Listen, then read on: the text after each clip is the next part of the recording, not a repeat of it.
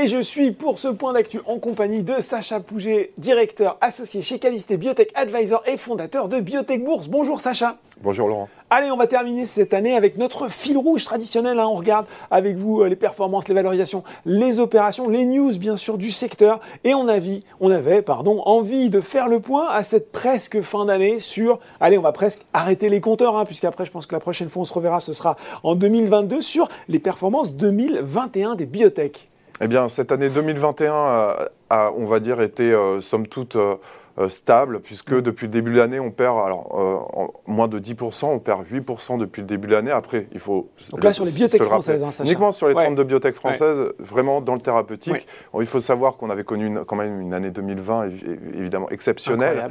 Donc là, il y a, cette année 2021 était vraiment l'année de vérité qui devait confirmer mm. le bon parcours des biotech françaises. Et il s'avère que les sociétés qui étaient notamment impliquées dans les traitements et les diagnostics et aussi les vaccins, eh bien, on peut délivrer dans la globalité, ce qui a, euh, euh, ce qui a entraîné euh, une contre-performance sur certaines d'entre elles, même si on a vu aussi de très beaux parcours boursiers, mm. et notamment sur une société qui opère dans les vaccins, Valneva, mm. et qui a maintenant atteint une valorisation de 3 milliards d'euros.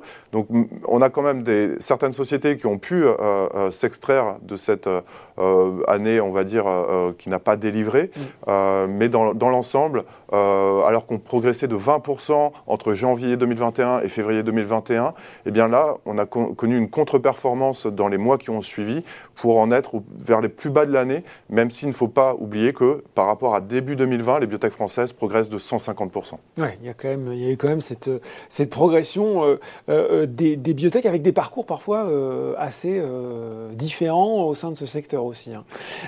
Qu'est-ce qui s'est passé sur les deux derniers mois, Sacha, à retenir pour l'investisseur individuel Alors il faut savoir que le quatrième trimestre est généralement plutôt euh, porteur en termes d'annonces des, des, biotech.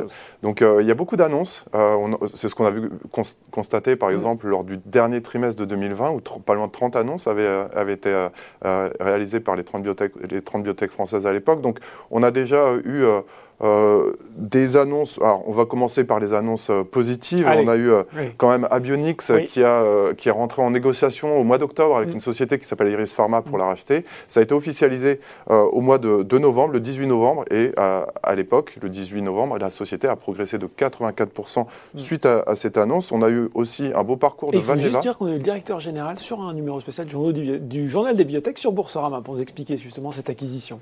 Et, et donc voilà, il y, y, a des jolis mouvements et aussi de, belles opérations qui sont réalisées. Valneva qui avait aussi connu un beau parcours mm. en, octobre après des résultats de phase 3 qui avaient été positifs mm. pour son vaccin Covid. Le titre avait progressé le, euh, euh, le 18 octobre de 33%. Et, après le coup de Trafalgar des Anglais après, voilà, après une déception, voilà, c'est aussi ça les, les, sociétés de biotech. sur Valneva. Voilà, jamais rien n'est figé et le, maintenant le, cours est, à son plus haut historique suite à euh, des, on va dire des, des, interrogations hein, sur le sur la société, euh, pour aboutir le 10 novembre à une progression de son cours de bourse de 25% suite à la commande de euh, la Commission européenne de 60 millions de doses. Donc euh, la société est maintenant la société la plus valorisée historiquement sur le, secteur biotech français, puisqu'elle ah, vaut 3 milliards d'euros. C'est 30% quand même de la valorisation complète des 32 euh, sociétés euh, mm. françaises. Mm. Et puis il y a eu quelques déceptions aussi, Laurent, malgré mm. tout. Euh, on commence par Selectis, qui a déçu le marché le 8 octobre et qui a perdu 22% suite à l'annonce d'une suspension de ses essais cliniques aux États-Unis avec le produit Allo 500 et puis, on euh, rappelle peut-être, Sacha Selectis, dans les quartiers. Ils sont hein, dans les quartiers, voilà, exactement. Donc, ce, sont, c'est l'immunothérapie euh, dans, dans l'oncologie, là, mm. principalement. Et euh, on a eu aussi Eritech, une autre société qui opère dans l'oncologie, qui a perdu le 25 octobre plus de 50% de sa, sa valeur suite à une déception sur des résultats de phase 3 mm. dans le cancer du, pancréas. Mm. Et pour finir euh, sur euh, deux, déconvenus, on a eu aussi DBV qui a annoncé le 27 octobre mm. euh, des, des, retards sur son approbation pour son Viaskin dans l'allergie à l'arachide.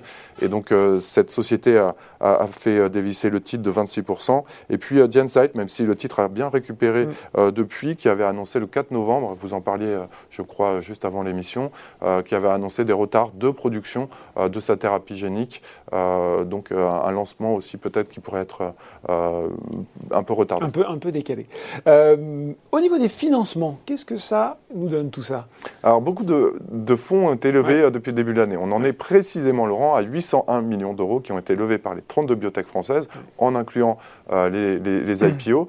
alors par rapport à, 2020, on est sur une baisse de un tiers environ.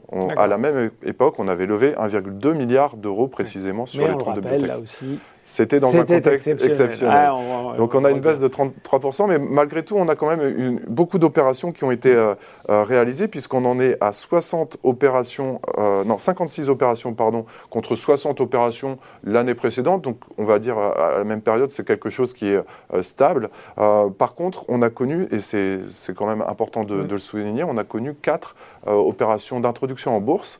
Euh, cette année contre aucune en, 2020.